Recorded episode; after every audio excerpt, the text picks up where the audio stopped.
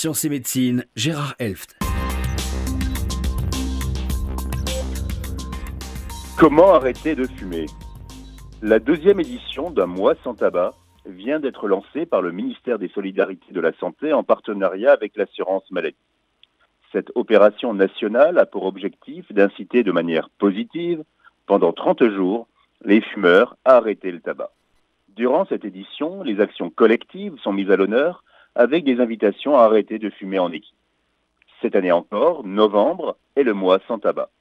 Son objectif, inciter les fumeurs, dont un sur deux souhaitent arrêter de fumer, à stopper leur consommation de cigarettes pendant 30 jours. En effet, selon des études, ne pas fumer pendant un mois multiplie par 5 les chances d'arrêter définitivement. La raison pour laquelle il faut arrêter le tabac si l'on fume est évidente. Le tabac tue quelques 73 000 Français chaque année.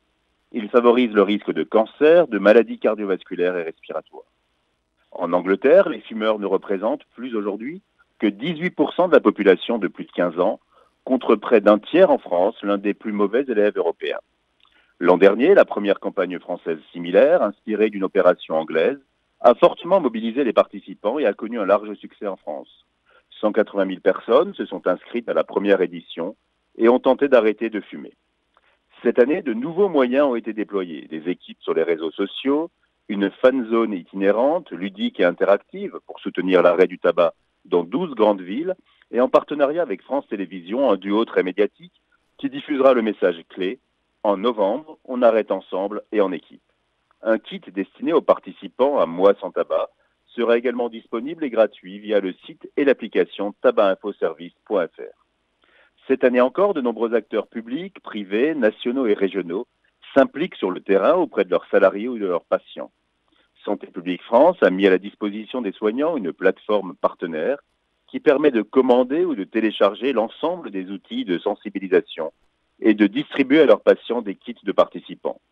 Pour accompagner au mieux leurs patients dans le sevrage tabagique, médecins, sages-femmes, chirurgiens dentistes, infirmiers et masseurs kinésithérapeutes peuvent prescrire des substituts nicotiniques comme des patchs, des gommes, des inhaleurs, remboursés par l'assurance maladie à hauteur de 150 euros par an et par personne.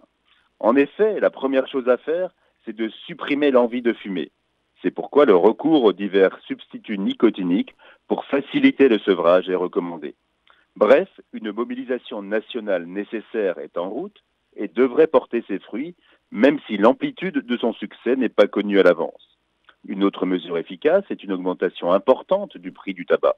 Mais on sait qu'il vaut mieux une seule augmentation forte et brutale plutôt que de petites augmentations répétées. En conclusion, tous les moyens sont bons pour aider les fumeurs à arrêter de fumer. Il s'agit d'un enjeu majeur de santé publique. L'effort collectif ne doit pas se relâcher.